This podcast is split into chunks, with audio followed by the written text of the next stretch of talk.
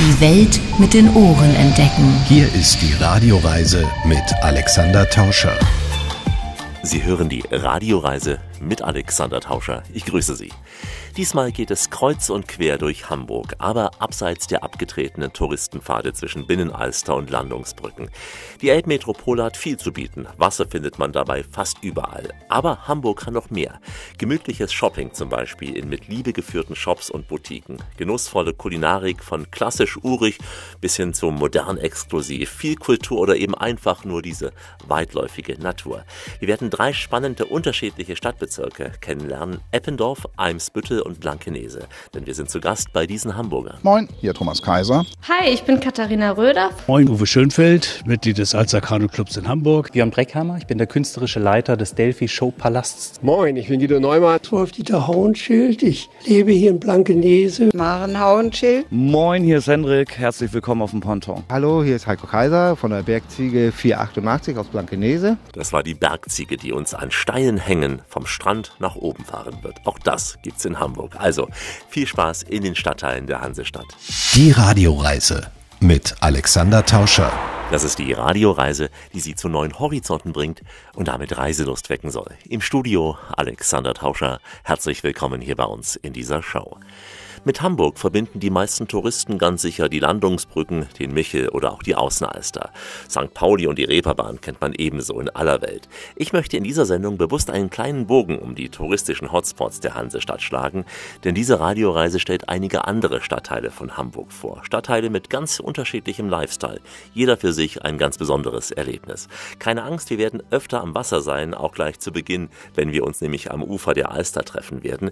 Im Stadtteil Eppendorf hat der Alster Alster Canoe Club, der älteste Kanuclub in Deutschland, seinen Sitz in einem idyllischen Garten mit angebautem Bootssteg. Von hier aus paddeln die Wasserratten auf den Kanälen der Alster, auf der Elbe sowie auch den Flüssen. Sie paddeln auf Seen und an den Küsten Norddeutschlands. Ich sprach darüber mit Uwe Schönfeld vom ältesten Rat des Alster Canoe Clubs.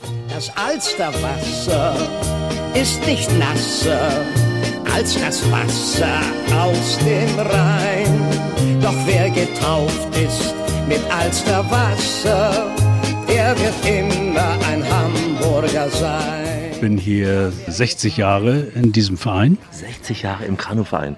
Ja. Da sind Sie wahrscheinlich mit drei Jahren eingetreten. Nein, danke schön. Aber damals durfte man erst mit 14 anfangen zu paddeln. Und äh, da war ich dann also hier schon dabei und habe dann den Verein 50 Jahre auch ehrenamtlich bis zum heutigen Tage begleitet als äh, Jugendwart, als Wanderwart, als äh, Kassenwart, als zweiter Vorsitzender, als erster Vorsitzender und jetzt als Ehrenmitglied und jetzt auch noch als Ältestenratsmitglied. Respekt, also, tolles Amt. Also solche Ämter möchte man auch ein Leben lang ausführen in einem Kanuverein. Die Radioreise beginnt ja mit Ihnen hier am Wasser. Wir sind an der Alster. Ich bin eben mit dem Rad hergeradet und war erstaunt, dass man in so einem urbanen Gebiet plötzlich aufs Wasser stößt. Ja, die Alster ist natürlich damals Streeck noch genannt, floss damals noch wild hier, heute kanalisiert. Und wir sind hier in Eppendorf an dem Alsterlauf. Das war äh, damals hier alles noch ländliches Gebiet. Und unser Clubhaus eben auch noch 1865 gebaut. Es stand hier praktisch als Villa, als Pferdewechselstation und als Gastronomie. Und der Inhaber ging dann damals in die Insolvenz. Und da haben die damaligen ACCer die Möglichkeit erkannt, hier ein Clubhaus und Gelände zu erwerben. Und seit 1919 gehört dieses Gelände jetzt dem Club und ist Eigentum des Vereins. Es wird Canoe mit C geschrieben, weil es eben diesen englischen Ursprung hat? Ja, es waren äh, drei englische Kaufleute, die hier in Hamburg tätig waren, Kanusport mitbrachten und äh, von daher eben auch die englische Schreibweise. Und der Verein ist äh, heute noch der älteste im Ursprung noch bestehende Verein Europas und der zweitälteste im Ursprung bestehende Verein der Welt. Wahnsinn. Wie viele Mitglieder? Wir sind jetzt etwas über 600 Mitglieder. Also all diese jungen sportlichen oder auch reiferen Damen und Herren, die gerade hier aufs Wasser gehen, sind bei Ihnen Mitglied? Ja, sind alles äh, Mitglieder hier, von Jugendlichen bis eben zum Senioren, wie ich es jetzt auch bin. Dann sprechen wir mal über das, was Sie anbieten an Sportarten. Kanu, aber eben auch, ich habe eben einen Stand-Up-Paddler gesehen. Ja, wir machen also im Grunde genommen alle Sportarten, die irgendwo mit dem Kanu zu tun hatten. Das heißt also Kajak fahren. Kanadier fahren. Das Stand-Up-Paddling wird ebenfalls hier betrieben, genauso wie das Drachenbootfahren, wo man dann also bis zu 12 und 20 Leute im Boot zusammenbringen kann, sodass man also Teamwork machen kann. Jugendarbeit wichtig. Schulen sind hier ebenfalls äh, auf diesem Gelände ansässig und betreiben Kanusport, sodass also auch man von klein auf an im Grunde genommen bis ins hohe Alter paddeln kann und auf dem Wasser sich bewegen kann. Wir fahren also nicht nur und paddeln nicht nur auf der Alster oder Elbe, sondern sind bundesweit auf den Gewässern unterwegs. Denn Sie bieten auch Kanu-Wandern an und das sind dann schon größere Touren auch entlang der Meere, entlang der Strände. Ja, das ist richtig. Wir machen also auch Seekajak. Wir paddeln also auf der Nordsee, auf der Ostsee insbesondere natürlich auch. Insel Rügen ist äh, so ein Rundturn, den wir machen. Dänische Südsee sind wir unterwegs mit Seekajaks zum Beispiel. Wir sind also aus ganz Hamburg dabei, ja. Von 5 bis 95? Richtig, inzwischen ja. Zu meiner Zeit äh, durfte man erst mit 14 anfangen. Das ist äh, vorbei. Heute haben wir eben auch kleine Kinderboote, die auch äh, von Kindern bewegt werden können, ohne dass sie jetzt körperliche Schäden davon tragen müssten. Wichtig ist nur immer, wir fahren mit Schwimmweste, aus Sicherheitsgründen natürlich. Ich bin mit unserem Sohn mit fünf, sechs vorne im Zweier mit rein. Meine Frau und ich sind paddeln gewesen und äh, heute macht es unser Enkel. An der Alster, an der Elbe, an der Bill da kann jeder einer mucken, was er will. An der Alster, an der Elbe, an der Bill. Da kann jeder einer mucken, was er will. Während unseres Gesprächs zogen sicher ein paar Dutzend Stand-Up-Paddler ganz gemütlich übers Wasser der Alster. Zwischendurch schipperte ein kleines Ausflugsschiff vorbei. Das Leben auf und an der Alster. Hamburg at its best. Wir sind immer wieder gerne in Hamburg und entdecken jedes Mal neue schöne Flecken, wie zum Beispiel den Bezirk Eppendorf mit dem Alsterufer, jetzt in der Radioreise mit Alexander Tauscher. Prachtvolle Altbauten, ausgezeichnete Restaurants und individuelle Boutiquen. In Eppendorf erwartet den Besucher eine inspirierende Vielfalt an Geschäften und Lokalen. In den prächtigen Jugendstilbauten und Etagenhäusern mit ihren Türmchen und blendend weißem Stuck sind ebenso exklusive wie bodenständige Restaurants zu finden. Man findet außerdem charmante Cafés, elegante Boutiquen und auch kleine inhabergeführte Läden. Parallel zur Flanierroute verläuft Hamburgs vielleicht schönster Kanal, der Isebeck-Kanal, der am Heilwigpark in Harvesterhude in die Alster mündet. Wer in Eppendorf zu Hause ist, der darf sich glücklich schätzen. Viel Wasser, viel Grün, prächtige Häuser und viel urbane Lebensqualität. Und wer hier nicht zu Hause ist, kann sich glücklich und entspannt auf der Alster oder auch den Kanälen durch Eppendorf und die anderen Hamburger Stadtteile treiben lassen. Darüber sprach ich mit Uwe Schönfeld von Deutschlands ältestem Kanu-Club, in dessen Clubhaus an der Eppendorfer Ludolfstraße man stolz auf die gewachsene Tradition ist. Hier könnte man jetzt zum Beispiel äh, die Alster aufwärts paddeln, sagt man dann ja, Richtung Quelle. Oder eben aber auch von hier wiederum zum Rathaus. Oder wir haben hier so viele Seitenarme.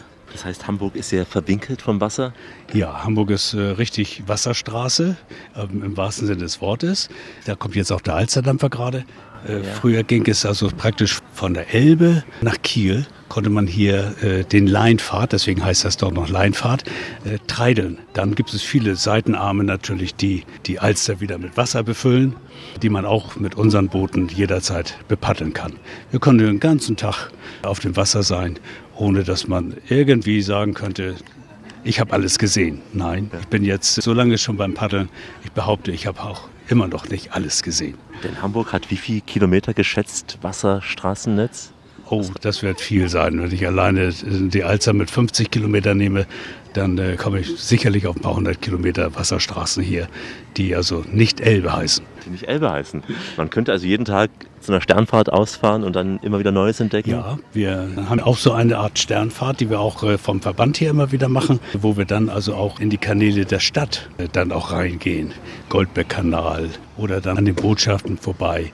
Also Sie können hier hunderte Kilometer in aller Ruhe paddeln und die äh, Flussgeschwindigkeit genießen, denn die Alster fließt auch. Wir, wir leihen auch Boote dann wiederum an Mitglieder, die noch kein Boot haben, dann aus. Und wir machen hier Schulung, wie jetzt gerade. Die Kameraden, die jetzt hier gerade reinkommen, haben eine Schulung gemacht, wie man dann im Boot sich bewegt, falls man mal kentert. Man muss ab und zu auf den Alsterschwan aufpassen, das größere Passagierschiff, aber ist nicht jetzt jede ja, fünf Minuten. Nein, nein, nein. Also das lernen wir hier auch, wie man sich auf dem Wasser hier verhält, dass man also nicht in Berührung kommt mit den Alsterschiffen und Ruderbooten auch. Es gibt also hier Vorfahrtsregeln und es gibt die Rechtsfahrregel. Also das ist hier wie Straßenverkehr.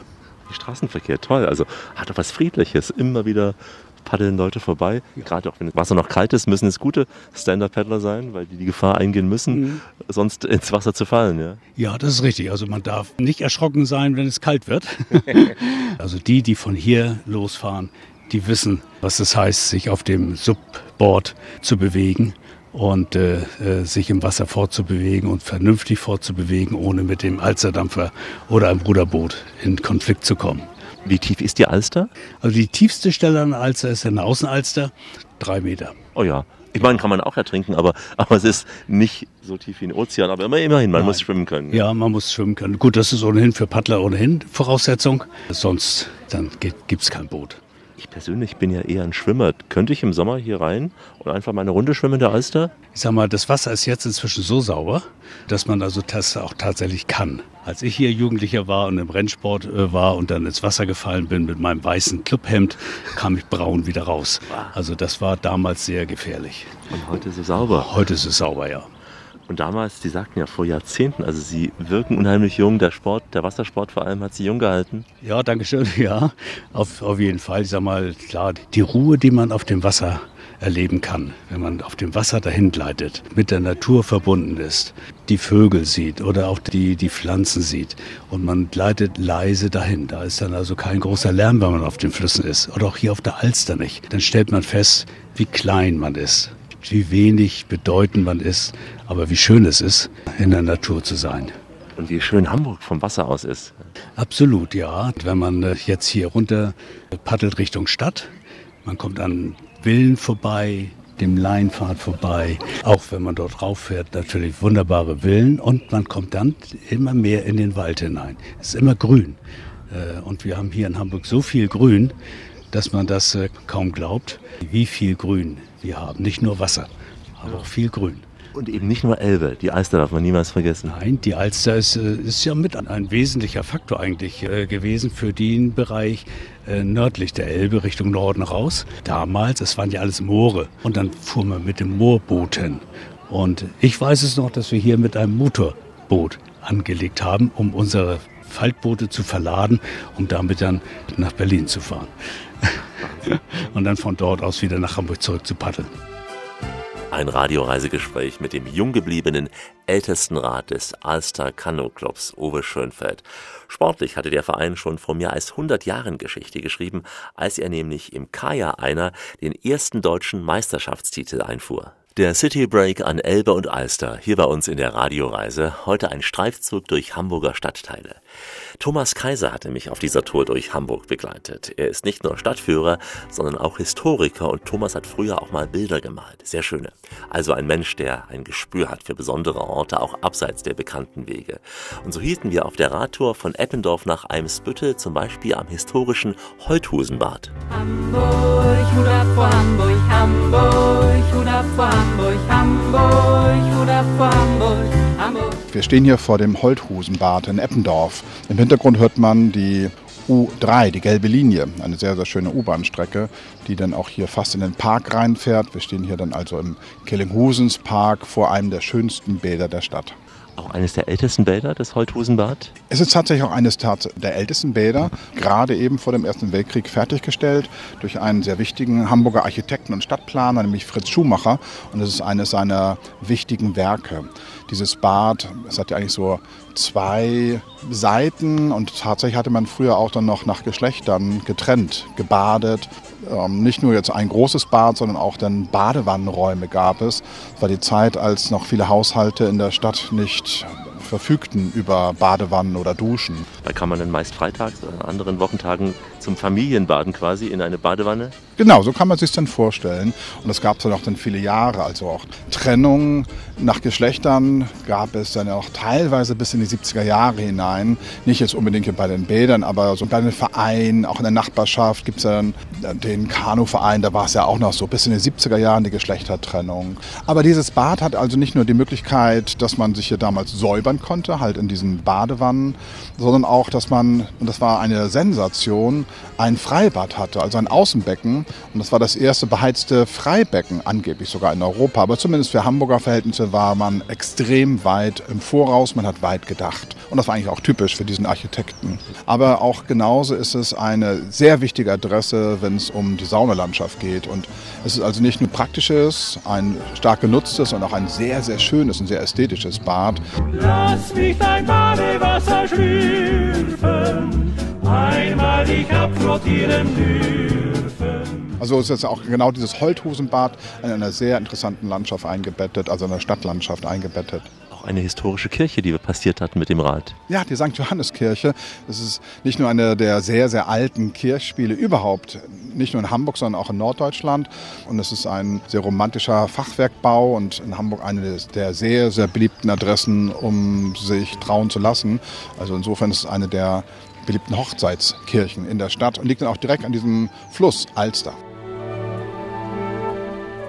Eppendorf ist eines der sehr, sehr beliebten Hamburger Stadtteile. Es ist ein recht großer Stadtteil. Es hat einen recht großen Anteil noch an alter Bausubstanz, wurde im Krieg nicht so stark zerstört. Also eigentlich kam das meiste an Gebäuden durch den Zweiten Weltkrieg. War aber dann interessant in den 60er, 70er Jahren, dass es hier eine recht starke Hausbesetzerszene gab. Es gab dann auch in der Nachbarschaft, das ist nicht mehr ganz Eppendorf, aber eine ganz berühmte Wohngemeinschaft, wo er dann zusammen wohnten. Es wurde genannt die Villa Kunterbund. Also es war eine Villa, aber es war eher eine Wohngemeinschaft. Dort wohnten ja dann unter einem Dach Udo Lindenberg, Otto Walkes, Marius Müller, Westernhagen. Und man hat dann hier dann auch in der Nachbarschaft äh, so seine Karriere begonnen. Wir haben Grund zum Feiern. Keiner kann mehr laufen, doch wir können noch saufen. Wir haben Grund zum Feiern. Ist uns auch Spei übel, bringt den nächsten Kübel. Das waren damals die Eppendorfer Szene. Mittlerweile ist es eines der sehr wohlhabenden, irrevierten Hamburger Stadtteile. Schöne Geschäfte, Einkaufsmöglichkeiten. Das macht den Charme von Eppendorf aus. Und es ist ja dann auch eine sehr lange Straße, die nach Eppendorf führt. Der Eppendorfer Weg, wo es auch tolle Geschäfte gibt. Inhabergeführte Geschäfte, aber auch dann so kleine Geschäfte in der Gastroszene, aber auch wieder in der Möglichkeit, Dinge zu produzieren auf ähm, alte Weisen. Und so ist Eppendorf ein Stadtteil, der mittlerweile schon auch dann einen größeren Geldbeutel vielleicht äh, verlangt. So die, die alternativen Szenen, die sind dann weitergezogen. Und auch sehr sportliche Menschen. Also wir sehen sehr viele Menschen, die sich mit Ballsport fit halten oder auch mit dem Rad hier. Man kann tatsächlich auch vom Zentrum aus Richtung Holthusenbad an vielen Strecken entlang der Alster fahren. Es gibt dann noch tatsächlich eine Kette der Parks vom Zentrum bis hoch in den Oberlauf der Alster. Und an diesem Lauf der Alster liegt dann auch tatsächlich Eppendorf. Getrennt zur einen Seite dann zu Winterhude und sind dann auch entlang der Alster die tatsächlich breiten Möglichkeiten an Wassersport vorhanden. Und übrigens, weil an der Alster früher auch dann öffentlich gebadet wurde, jedoch aber durch die Kanalisierung und dann auch wiederum durch die Verschmutzung der Alster gab es nicht mehr die Möglichkeiten im Freien zu baden, gab es dann tatsächlich auch durch Fritz Schumacher gewünscht dann ein großes Volksbad. Und das war das Holthusenbad, aber auf einem sehr, sehr hohen Niveau. Also mal wieder die U-Bahn im Hintergrund, gut ein bekanntes Geräusch, sehr, sehr gut angebunden. Es war ja der Wunsch, dass man mit dieser Linie die Arbeiter auch dann zu den Arbeitsplätzen zum Hafen bringen konnte, durch die damals sogenannte Ringlinie auf einem Viadukt. Also man fährt auf einem sehr schönen Weg hierher dann nach Eppendorf zum Holthusenbad. Das Holthusenbad ist ein Bad mit Geschichte und Charme in einem ganz charmanten Hamburger Stadtteil. Wir steigen nun wieder aufs Rad und verlassen Eppendorf, um einen ganz anderen, nicht weniger spannenden Bezirk der Hansestadt kennenzulernen. Moin aus Hamburg, hier in der Radioreise. Alexander Tauscher mit dem Rad kreuz und quer unterwegs in der Hansestadt, denn es regnet nicht in Hamburg, das ist nur feuchte Luft. Und falls es mal in Hamburg regnet, empfiehlt sich zum Beispiel ein Abstecher in den Delphi-Showpalast im Hamburger Bezirk Eimsbüttel. Damit erreichen wir einen Stadtteil, der schöne, teils auch prächtige Gründerzeit- und Rotlinkerhäuser aufweist. Zur Architektur gesellen sich hier Grünflächen und gelebte Stadtteilkultur. Denn während Eppendorf sehr schick und gepflegt ist, gönnt sich Eimsbüttel den Stil der, ich sag mal so, hanseatischen Gelassenheit. Parks, Cafés, Boutiquen und viele kleine Läden, die man in Eimsbüttel rund um die Osterstraße entdecken kann, die laden zum Shoppen und zum Verweilen ein. Und das zieht viele junge Menschen und Familien an, was auch an den etwas günstigeren Mietpreisen liegt. Am Rand dieses Bezirks besuchen wir in dieser Etappe ein Etablissement mit einer langen Geschichte und einer an sich noch sehr aufbauenden, spannenden Zukunft. Björn Breckheimer, der führt uns nämlich durch den Delphi Show Palast 2.0. Willkommen im Delphi Show Palast 2.0. Mein Name ist Björn Breckheimer, ich bin der künstlerische Leiter des Hauses. Allerdings steht hinter dem Delphi Showpalast 2.0 ein riesiges Team, das Team Mignon. Und wir haben vom Team Mignon Anfang 2022 ein Experiment gewagt und haben dieses ehemalige Theater, ja, ich sag mal so ein bisschen auf links gedreht. Also wir haben eine Event-Location geschaffen, die es kein zweites Mal in Hamburg gibt. Man kann es auch gar nicht gut beschreiben, man muss es sehen, aber wir befinden uns jetzt gerade im ehemaligen Foyer des ehemaligen Theaters. Es ist ein pinkes Kiosk und man sieht auch keinen Eingang. Den muss man selber sehen. Das ist schon der erste Clou.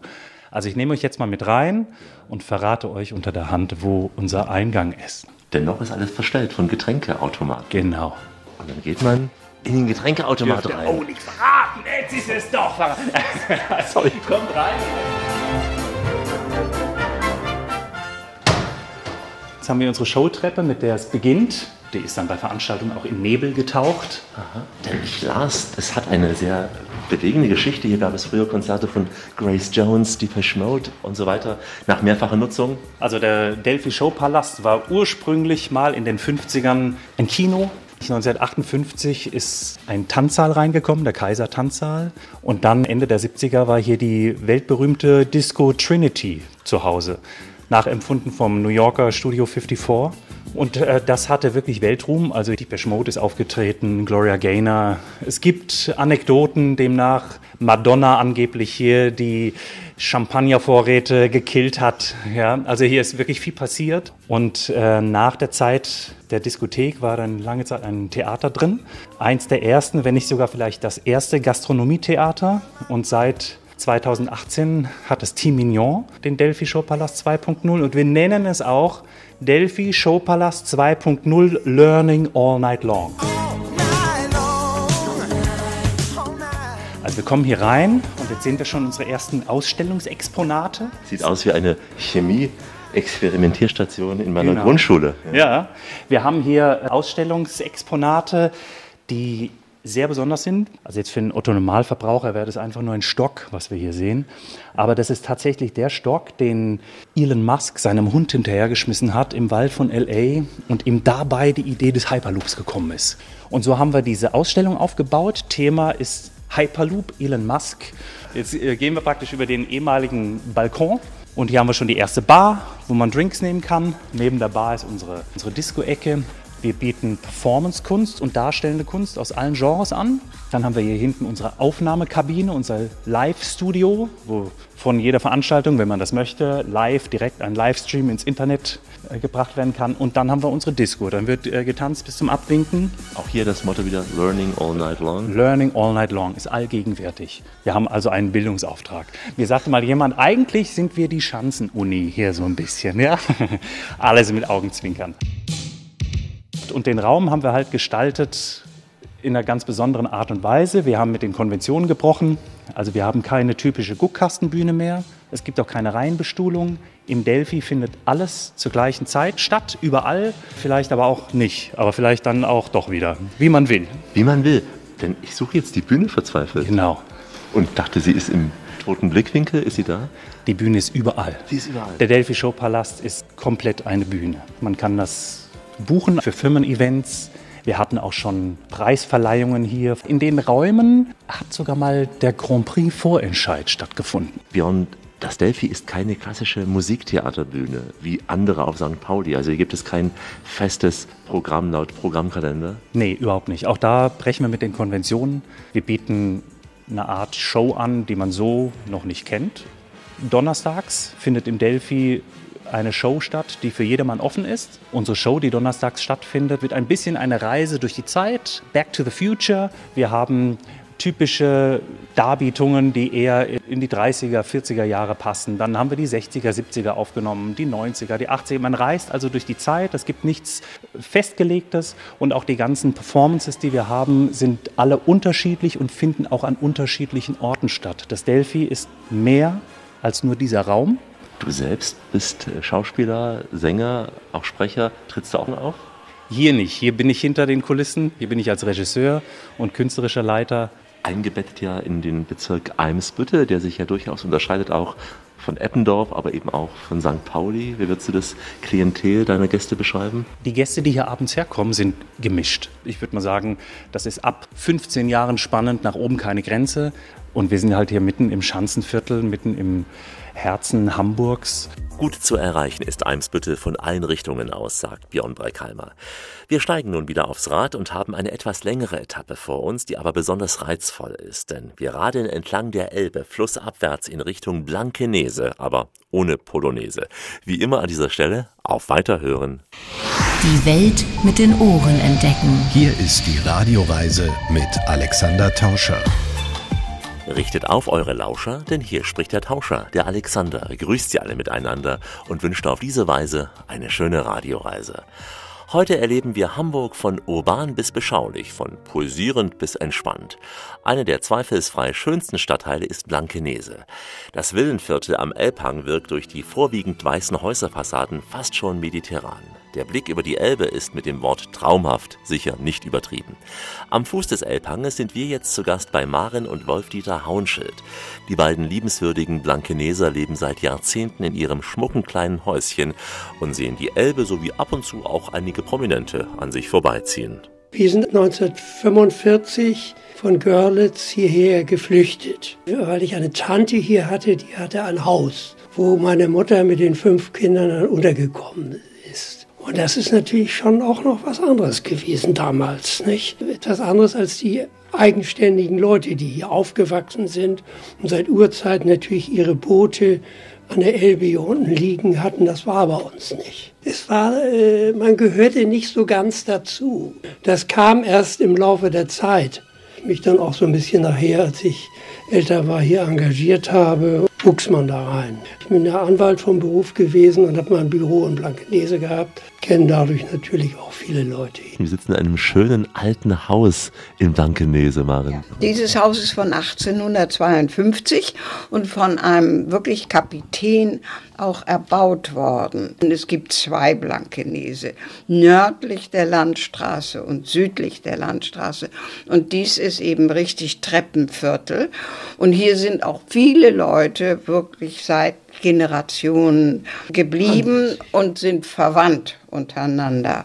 So die Familie Breckwold von Appen. Und da gibt es so ein paar Namen und man kann sicher sein, also auch die, die dann immer mit dem Bus fahren, wo man sagt, moin, habe ich dich heute schon gesehen, ah, wie geht's denn? gehören dann immer irgendwie dazu. Und das ist sehr von Vorteil, weil es sehr dörflich ist. Und wer nicht grüßt, das ist schon mal ganz schlecht. Also als Tourist sollte man grüßen auf jeden Fall. Ja, sollte man. Weil die Touristen ja denken, es könnte auch ein Promi sein, der hier grüßt, ja. Ja, natürlich. Aber das mit den Promis, also ich persönlich, wir kennen natürlich auch Leute, die hier wohnen, aber das finde ich immer sehr privat. Das mache ich nicht. Außer wenn Otto Walkes die runterkurbelt seine Fensterscheibe und sagt, na, wie geht's, nicht? Der ist ja sehr zugänglich. Das heißt, er sagt zu Ihnen einfach, na, wie geht's, ja? Ja, ja, ja, der ist sehr freundlich mit Touristen und anderen. Blankenese ist bekannt aus natürlich dem Partylied, aber eben als so vornehmer Stadtteil. Wie könnte man das einem, der noch nie hier war, beschreiben? Es ist nicht ein vornehmer Stadtteil. Es wohnen hier natürlich einige Prominente und manche Neureiche, die hierher ziehen, weil sie viel Geld haben und sich dann die Häuser kaufen können, die bilden sich dann das ein. An sich sind das ganz normale Leute hier. Die haben die unterschiedlichsten Berufe und es gibt eben auch heute noch viele, die hier wunderschöne Grundstücke oder Häuser haben und keineswegs irgendwie besonders prominent oder wohlhabend sind oder so. Man kann ja hier auch im Hanggebiet schlecht angeben. Nicht, Sie können ja nicht mit einem großen Auto irgendwie vor Ihrem Haus vorfahren und Sie müssen die Bierkästen die Treppen runtertragen, notfalls, nicht? wenn Sie hier direkt im Hanggebiet wohnen. Ja, es ist im Grunde genommen äh, wirklich der Kern hier unten, dieses Fischerdorf, was urkundlich das erste Mal erwähnt, 1301, aber es ist natürlich viel älter. Und dies Blanknies, das ist plattdeutsch weiße Nase, weil die Elbe ja nicht so begradigt war und der Strand ist wirklich sehr hell. Und die Fischer, die wieder raufkamen, zurück sein konnten das ja von weit her sehen. Oder man hat auch gelernt, Ness heißt Vorsprung oder Bucht, also gibt es auch in der Innenstadt. Daher kommt der Name eigentlich. Die Blankeneser sind, ich will nicht sagen eingebildet, aber sie sind eigentlich so hier. Selbstbewusst? Selbstbewusst. Sagen auch, das ist der schönste Vorort der Welt und sowas, nicht? Das hört man hier schon. Hier in Blankenese scheint die Welt noch in Ordnung zu sein. Jeder grüßt jeden, jeder kennt jeden. An diesem Sonntagmorgen, als ich durch das Treppenviertel lief, war es noch ruhig, ja fast schon ein wenig verschlafen. Aber wenige Stunden später füllt sich Blankenese mit vielen Menschen, die hier am Ufer der Elbe ein paar schöne Stunden verbringen wollen. Hier ist Rias. Reisen ist absolut schön. Mit uns. Alexander Tauscher unterwegs in Hamburg-Blankenese für die Radioreise.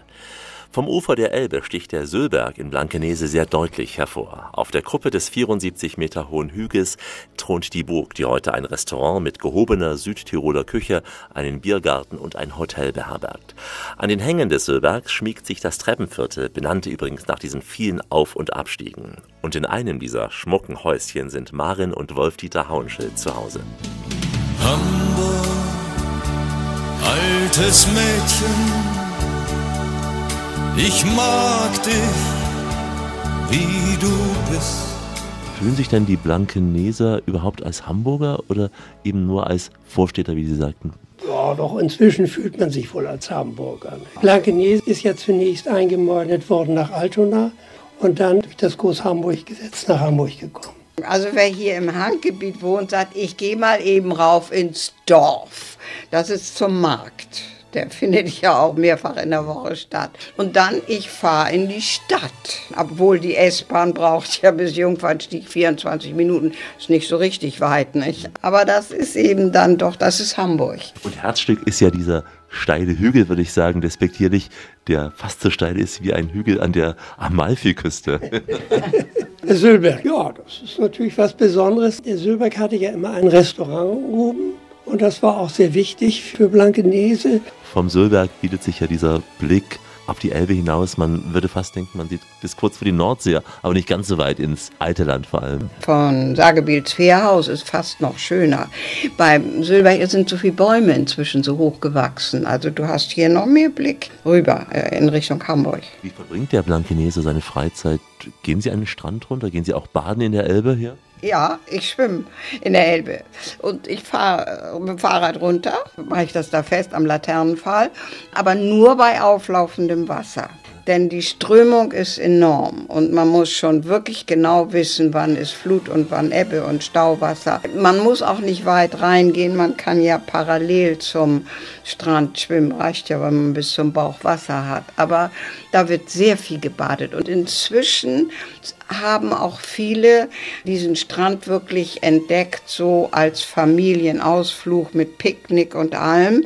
Das ist wirklich des Volkes wahrer Himmel. Und ja. natürlich, wenn man hier wohnt, äh, für die Kinder ist die Elbe nach wie vor ein super Spielplatz, nicht? Von Ihrem Haus aus, Sie können die Schiffe vorbeifahren sehen, ja? So ein paar Sekunden brauchen Sie, dann können Sie es identifizieren. Ja, kann man natürlich. Und vor allen Dingen, man merkt genau, wann Flut und Ebbe ist, nicht? Die sind ja so hohe Aufbauten, dann kann man sehen, ah ja, man kann die Barke von hier aus sehen. Also wir können sehen, ob Flut oder Ebbe ist. Wenn die großen Dampfer rausfahren, die ja. Elisabeth haben Sie auch von hier aus gesehen? Ja, ja, aber eben in Teilen, in Teilen.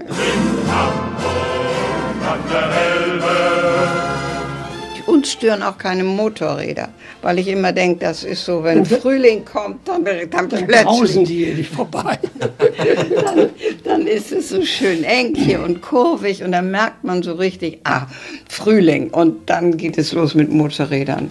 Und dann ist ja auch das Osterfeuer eine wichtige Blankeneser Institution. Da werden an bestimmten Stellen am Strand große Feuer anzündet, und zwar am Ostersonntag. Andererseits ist Osterfeuer, man kennt das Biegebrennen von Sylt, war ursprünglich der ganze, die alten Tannenbäume wurden verbrannt und dann auch so wie die Seefahrer, die ja rausfuhren, Thunfischfang und was es alles gab in verschiedenen Epochen, begleiteten sozusagen mit den Feuern die rausfahrenden Schiffe. Denn früher war es so, dass die Elbe viel flacher war, war ja nicht ausgebaggert.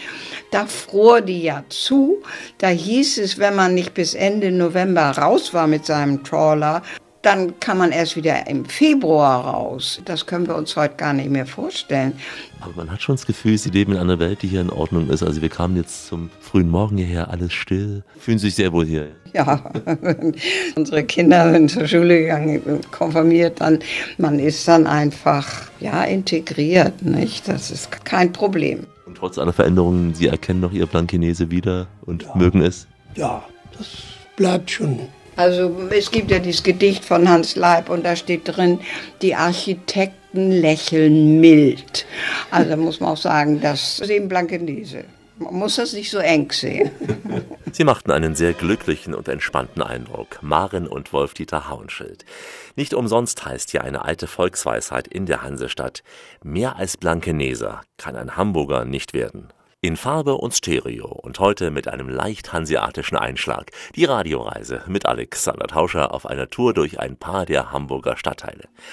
Wer denkt, hier in Hamburg ist das Land nur flach, der wird in Blankenese überrascht sein. Denn in diesem prächtigen Teil der Hansestadt geht es mächtig auf und ab. Mit dem Söllberg und dem Bauersberg bietet nämlich Blankenese zwei der höchsten Erhebungen, die Hamburg zu bieten hat. Die engen, steilen Gassen und Straßen, die schafft im öffentlichen Nahverkehr nur die Bergziege. Das ist nicht etwa ein aus den Alpen eingewandertes Tier, sondern ein kleiner, gelenkiger Bus, der sich durch die Gassen schlängelt. Als Busfahrer muss man da sehr genau in jeden Spiegel schauen, um nicht irgendwo anzustoßen. Heiko Kaiser hat das Feingefühl. Er fährt seit Jahren die Bergziege und kennt in Blankenese faktisch jeden Bordstein. Es ist immer unterschiedlich. Ne? Also mal gibt es einen Monat, da fahre ich achtmal diese Bergziege und dann äh, gibt es einen Monat, wo ich dann nur auf der 2 unterwegs bin, auf der 3, auf der 189, 285. Also es ist immer abwechslungsreich. Kommst rum in Hamburg. Die Bergziege, ein ganz besonderes Verkehrsmittel, muss man beschreiben. Ein kleiner Bus, der sehr filigran sich hier bewegt im Richtig. steilbergigen Blankenese. Also es ist ein kleiner Bus. Wir haben jetzt hier zwei Varianten, beziehungsweise drei Busse. Einmal eine E-Ziege, jetzt haben wir ja noch den Sprinter hier und dann haben wir noch einen MAN E-Ziege. Der MAN-Bus ist ein Tick breiter wie dieser Sprinter und mit denen ist es äh, speziell, hier durch die Gegend zu fahren. Also das heißt, wenn unten einer ein bisschen falsch parkt, nicht in der weißen Linie steht, dann kann das durchaus passieren, dass wir hier stehen bleiben und nichts geht mehr. Du startest und endest am Bahnhof Blankenese und dann geht's runter hoch. Was sind die Stationen?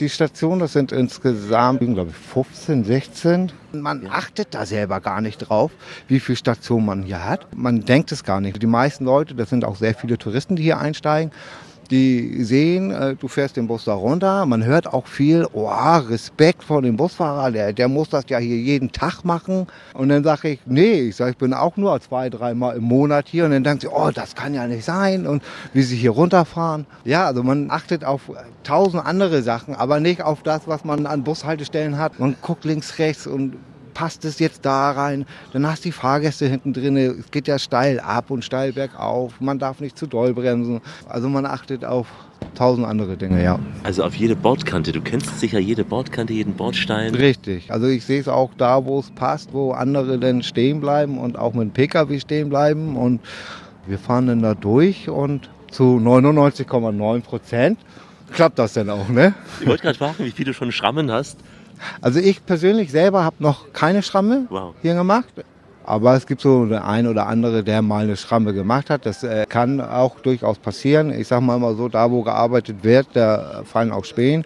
Hast du ein besonderes Sehempfinden, eine besondere Schulung nochmal gehabt für eben so schmalen Kurven? Weil man muss ja schon sehr konzentriert schauen. Es war vorher so, dass mehr oder weniger spezielle Leute die Linie gefahren äh, ist. Und, und dann wurde ich gefragt, hast du Lust, die Bergziege zu fahren? Ich habe natürlich gesagt, Mache ich gerne. Ich fahre alles, ob ich nun da fahre oder hier fahre oder da, kein Problem. Dann hatte ich einen Lehrfahrer äh, zugeschrieben bekommen, bin dann eine Runde gefahren und dann ab dem Zeitpunkt bin ich jetzt oft hier unterwegs. Was ist die steilste Steigung hier? Das ist der Vaseberg, der hat 15% Steigung und ja, wenn der Bus dann mal richtig proppevoll ist, dann haben wir mal auch ab und zu mal Probleme da hochzukommen. Dann müssen ein paar schlanke Sportliche aussteigen? Kann man so sagen, fast. Nein, natürlich ist es nicht vorgekommen, aber wenn da mal ein Bus mal nicht so richtig so gute Laune hat, dann äh, kann das sein, dass man da nur noch mit 15 km/h hochkommt, obwohl man äh, voll durchgetreten hat. Wahnsinn. Sicher auch ein paar Prominente, die bei dir mitfahren? Ja, Otto Walke ist schon gesehen, ne, aber man traut sich die auch nicht so anzusprechen, weil, ja. Wie ist Otto als Fahrgast? Ganz ruhig, entspannt. Macht keine Nein, nein. Die sind auch eher froh, gucken sich die Linie an, steigen unten aus. Das hier, die Fahrt, prädestiniert dich dazu, später auch mal vielleicht im alpinen Bereich eine Busfahrt zu machen? Wäre eine Überlegung wert, ja. Auf jeden Fall. Also ich mag das total gern, wenn die Strecken total eng sind, anspruchsvoll. Und ich mag auch total gern mit einem Gelenkbus durch die Gegend zu fahren. Am besten da, wo es richtig eng ist, dann hat man die Herausforderung. Und wenn man die meistert und zu Hause abends ankommt und dann weiß man, was man getan hat und dann passt das. Nicht nur die Bergziege ist bunt und bekannt, auch deren Fahrer, nämlich Heiko. Er ist in den sozialen Medien, wie ich mir zeigen lassen habe, inzwischen ein kleiner Star geworden. Viele Busfahrfans finden sein Gefährt und vor allem die Tour durch Blankenese äußerst spannend. Hamburg, meine Perle. Nicht nur Lotto King Carr ist begeistert von der Hansestadt, auch wir hier in der Radioreise. Alexander Tauscher ist in einem der schönsten Stadtteile an der Elbe, in Blankenese. Neben den schmucken Häusern am Elbhang machen die vorbeiziehenden Schiffe im ehemaligen Fischerdorf sicher ihren Reiz aus. Im Laufe der Jahrzehnte haben sich viele Segelvereine angesiedelt. Der älteste wurde bereits Mitte des 19. Jahrhunderts gegründet, dessen Clubhaus liegt im Sven-Simon-Park. Für entspannte Stunden am Wasser und einen der schönsten Sonnenuntergänge an der Elbe empfehlen wir die Kneipe am Anleger Ponten Oppenbullen. Hendrik ist hier einer der Kellner. Ein wunderschöner Teil, direkt gelegen an der Elbe. Am Fluss näher dran geht es einfach nicht, ne? Direkt am Wasser, also man hat was von Meergefühl. Ihr seid quasi die Fischerbude, das Hafenlokal. Schöne Stimmung an der Elbe und die Riesenpotte äh, fahren bei uns vorbei. Ihr habt hier eine Fährverbindung. Wo geht die rüber, die Fähre? Die Fähre geht rüber nach Kranz und dort kann man auch umsteigen und wieder nach Hamburg reinfahren, in die Stadt. Ansonsten schaut man hier die Pötte an, wie viel am Tag kommen vorbei. Frachtschiffe, aber auch Kreuzfahrt. Oh, das kommt immer drauf auf die Tide an, ne? aber es kommt schon ordentlich was vorbei und schöne Segler, alte Traditionssegler und einiges los bei uns. Also ihr seid die erste Anlaufstelle, wenn man mit der Fähre rüberkommt und ihr seid ein Balkon an der Elbe, die ja schon so breit ist, dass sie fast ins Meer geht, wo man die Pötte anschauen kann. Wie viele Pötte kommen so vorbei am Tag bei euch? Es kommt immer drauf an, auf die Tide, ne? aber äh, es kommt ordentlich was vorbei an Containerschiffen, an Kreuzfahrtschiffen. Die AIDA fährt hier ständig vorbei. Segler, Traditionssegler, kleine Segler, große Segler, Motorschiffe, Yachten, also das volle Programm. Ne? Plus ab und zu mal eine Queen Mary. Plus ab und zu Queen Mary an besonderen Tagen, ja. Aber sonst auch schöne Yachten, die man sonst nur im Fernsehen sieht. Ne? Was zum Beispiel so? Ja, so genau darf man das ja natürlich immer nicht sagen, wen die gehören. Aber große Yachten, die aus verschiedenen Ländern der Welt kommen und in die äh, Werft müssen, um repariert zu werden. Und weil wir hier am Ort der auch Prominenten sind, kommt auch mal ein Promi bei euch vorbei? Ja, wir haben ja natürlich Otto Walkes, der äh, hier oben auch wohnt und hier gerne sein Fischbrötchen isst. Äh, Udo Lindenberg sieht man hier öfters mal. Ja. ja. Wie ist Udo, wenn er vorbeikommt hier? Ruhig mit Sonnenbrille? Ganz normal, ganz entspannt. Hamburger, wie er sein soll, ne? Auch Fischbrötchen oder was gesagt? Natürlich Fischbrötchen. Das ist auch das, was man euch essen sollte. Ja? Die Fischbrötchen sind einfach das Beste hier. Ja. Und ich kann mir vorstellen, wir blicken jetzt ja nach Westen rüber, abends, wenn die Sonne untergeht, an der Elbe. Das ist das Gefühl von Meer hier fast. Einfach, einfach traumhaft. Das ist Urlaub, wenn die Fackeln abends an sind, die Kerzen an sind, die Sonne ist, ist im Sundowner, dann trinkst du dann schön Wein oder Aperol Spritz, dann kannst du schön abschalten, ne? Mond über Hamburg. Ja, wer hier sein Alsterwasser oder ein Glas Wein oder was anderes Schönes trinkt, die Sonne untergehen und die Schiffe vorbeifahren sieht, der hat garantiert das perfekte Urlaubsfeeling. Auf einer der Touren durch die Stadtteile, da empfahl mir Hamburg-Guide Thomas Kaiser einen kurzen Stop bei Brad am Eppendorfer Weg. Ist ein anderer Bezirk, aber wirklich eine Empfehlung bei uns noch hier am Ende. Denn in einem winzigen Laden, der gerade mal vier Quadratmeter groß ist, verkauft Katharina Röder eine besondere, nämlich nur eine Brotsorte. Und das hat einen guten Grund, wie sie uns verrät. Unser Brot ist äh, reines Sauerteigbrot, das reift 60 Stunden, bevor es dann im Holzofen gebacken wird und kommt hier in Eppendorf sehr gut an, aber auch auf den Wochenmärkten. Hat das einen besonderen Namen? Ja, also das ist ein Originalrezept aus der Schweiz. Unser ähm, Chef kommt aus der Schweiz und hat dementsprechend sein Rezept mitgebracht und macht daraus typisch schweizerisches Brot wie die Böhlis oder Pfünderli, ganz bekannt und beliebt eine Sorte, aber eben mehrere Formen. Also einmal ein Brot, was einem Baguette ähnelt. Genau, richtig. Dann haben wir noch das, ähnlich wie ein Ciabatta ist das, haben das Tomatenbrot gerade mit getrockneten Tomaten. Die Bölis, das sind so vier einzelne Brötchen, die kann man auch einzeln erwerben. Und den Klassiker, den Hammer haben wir noch und Salzbrötchen. Die Idee ist ja, dass man sich reduziert eben auf das, was gut geht. Back to the roots. War das am Anfang schwierig, den Kunden klarzumachen? Da ist nicht mehr? Es ist auch tatsächlich gerade gefragt, dass nicht mehr so viel Schnickschnack im Brot ist. Wir haben ganz wenige Zutaten, alles ähm, transparent und bio. Das heißt, derjenige, der hierher kommt, der weiß, es gibt nur ein Brot oder sind das Zufallskäufer auch? Es gibt tatsächlich solche und solche Kunden. Viele kommen auch aus sehr weit entfernten Stadtteilen her, weil sie von dem Brot wissen und es kennen und lieben. Und andere Zufallskäufer, denen erklärt man das dann und äh, die nehmen das gut an. Hat sicher auch für die Bäckerei den Vorteil, dass sie effektiver arbeiten kann, weil sie halt sich nicht auf viele Brote konzentrieren muss, sondern eins macht, eventuell auch schon in der passenden Stückzahl? Genau, das stimmt. Wir haben also einen Grundteig, aus dem diese verschiedenen Arten hergestellt werden. Das ist auf jeden Fall effizient. Was isst man idealerweise zu dem Brot? Ganz normal? Ist was was fürs Frühstück oder eher für nachmittags? Ich würde es tatsächlich nur mit Butter und Salz essen. Also gar nicht besonders viel dabei, auf jeden Fall. Das spiegelt das Konzept ganz gut wider. Minimalistisch in den Zutaten, einfach es kommt auf das Wesentliche drauf an und das spiegelt sich hier ganz gut wider. Genauso auch wie der Tisch minimalistisch ist in Form eines ja. alten Sekretärs nicht, aber eines halben. Ja, richtig. Und ganz typisch für uns ist das pinke Papier. Würde nur noch diese Handwaage fehlen. Ja, genau, richtig. Aber ihr seid da Elektronik. Ja, wir haben da diese Elektronikwaage. Genau. Akzeptiert auch Kartenzahlung. Akzeptieren wir auch, richtig. Vier Quadratmeter und eine Sorte Brot. Geschichten, die wir am Wegesrand gesammelt haben, auf unserer Tour durch die Hamburger Stadtteile.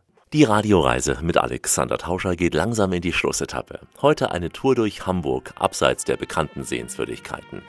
Die Hansestadt hat auch abseits vom Hafen viel zu bieten, denn Wasser findet man fast überall, auch in den Kanälen und Fläten oder auch am Alsterlauf.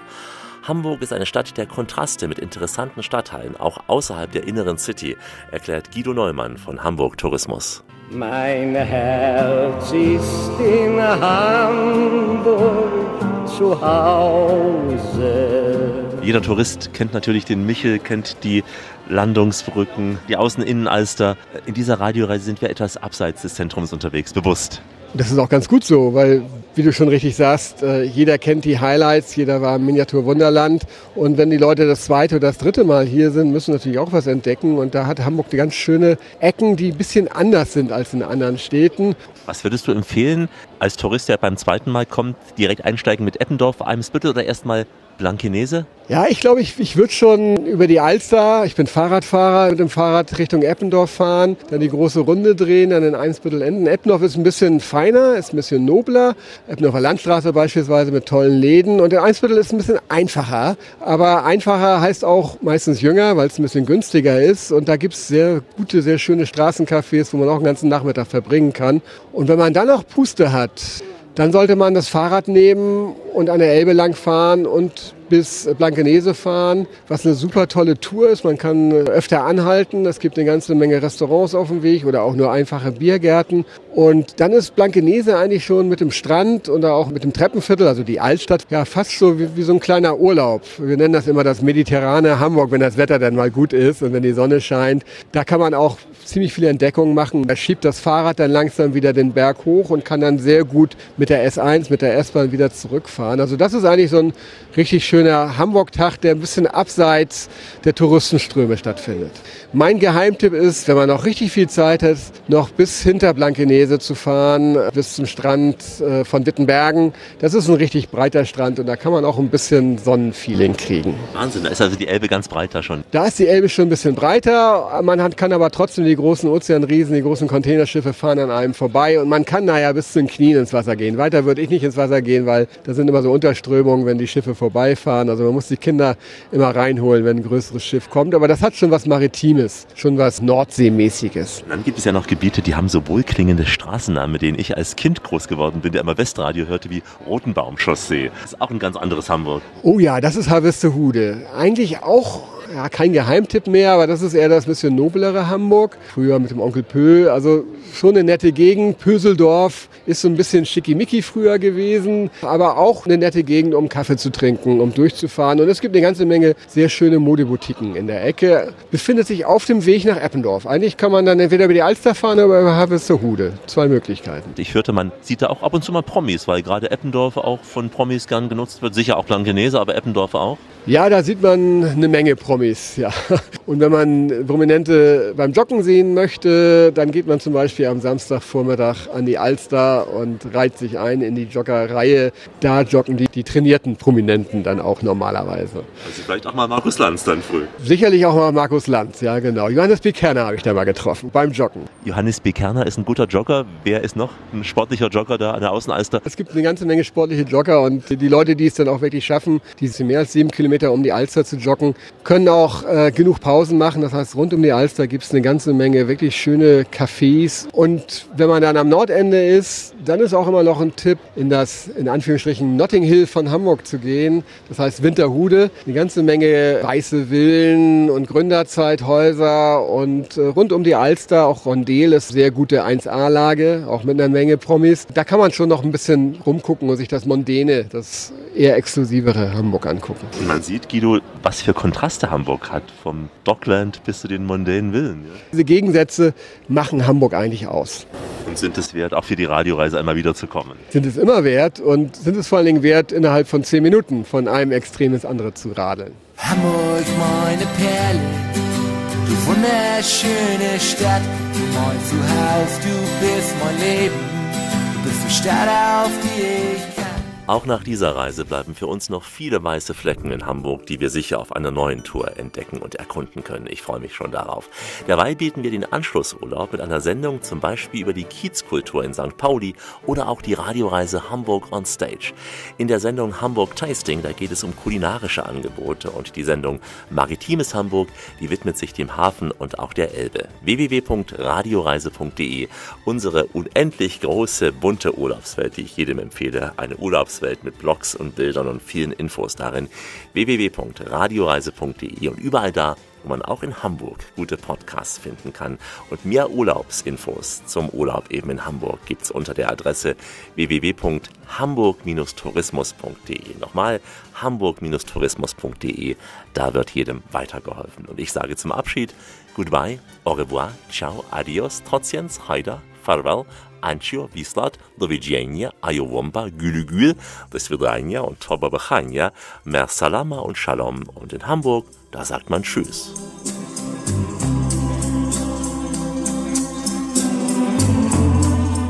Uwe Schönfeld, für Paddler sagen wir Tschüss und Ahoi. Mein Name ist Maren Hauenschild und ich hoffe, die Sendung riecht Sie an, doch mal einen Spaziergang nach Blankenese zu unternehmen. Tschüss.